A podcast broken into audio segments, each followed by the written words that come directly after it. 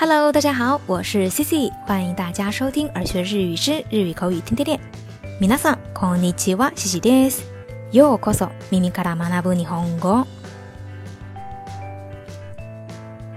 在中文里头呀，我们表示讥讽讲话的时候不看对象，比如对不讲道理的人讲道理，对不懂得美的人讲风雅。那这种情况呢，我们叫做对牛弹琴。 那在日文里头呀，也有这么一个相应的表达。那这个表达呢，就是 neko ni koban。那这个 neko 呢，想必大家都知道，也就是动物里的猫的意思。那这个 koban，它是指啊日本古代的货币单位，表示金币、钱币的意思。那这个 neko ni koban 其实呢，它就相当于把钱给猫的这么样的一个意思。那在现代的日语当中呢，它就被引申为一个拥有贵重高价值的东西却发挥不了作用，或者说呢，将一样贵重的东西交给一个完全用不着的人这么样的一个意思。那在日语词典当中啊，它是这样解释这个短语的。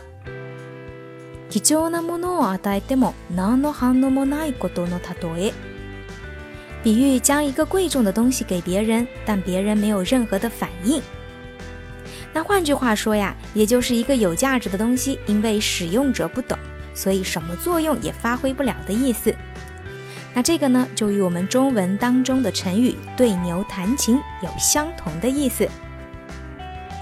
那除了这个表达之外呢，日文里头还有一些表达也跟对牛弹琴有点相似，比如说“ブタニシンジュ”，“ブタ”就是动物的猪的意思，那“シンジュ”就是珍珠的意思。那整个句子的意思呢，就是把珍珠给了猪。那当然啦，也就跟这个“ネコニコバン”是一个意思啦。 那解释到这儿啊，想必大家都已经知道这个短语的意思了。但是要怎么用呢？接下来自己就给大家举几个例子。那比如说呀，上了年纪的老人家想买一部能接打电话的手机，可是呢，你偏偏要跟他介绍一款高端的智能手机，说这个智能手机功能多好多高端多好用。但其实呀，这个对于他们来讲都没有太多的意义，因为可能他们连上网都不会。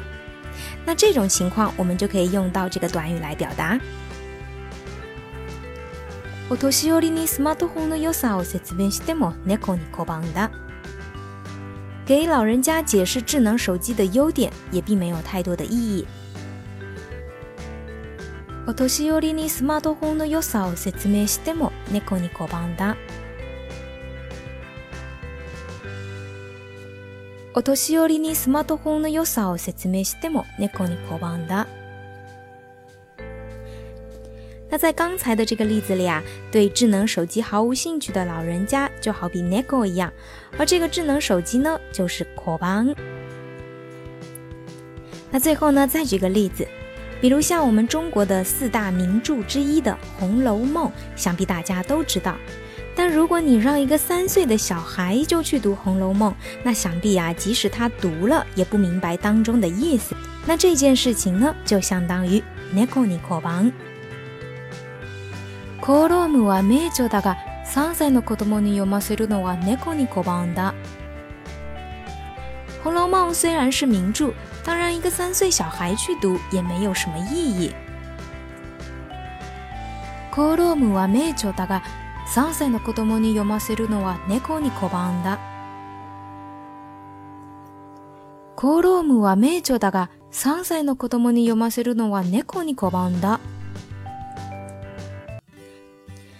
好啦，那以上呢就是今天跟大家分享的这个猫に拒ん。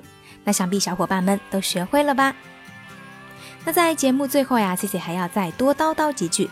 那就是耳学日语呢，最近上线了全新的付费会员节目。那这个节目呢，主要是以情景对话为主，模拟实际生活当中会发生的各种情境，分享相关的一些单词、句子还有对话。那节目的内容呢，更加的贴近生活，实用性也更强，特别适合想要提高日语口语能力的小伙伴。那加入会员的小伙伴呀，可以在会员专区跟 C C 以及其他的会员成员自由的交流、提问，还有相互学习。那除了日语口语学习之外呢，C C 也会在会员圈里分享更多生活当中的日语小常识和日本的见闻，带大家一起走进日本，了解日本。那感兴趣的小伙伴呢，可以移步至微信公众号“耳学日语”，在本期节目内容的最下方就附有有关会员节目的详细介绍以及加入方式。那目前会员节目已经更新三期，每期呢都附有音频以及文稿的下载资源。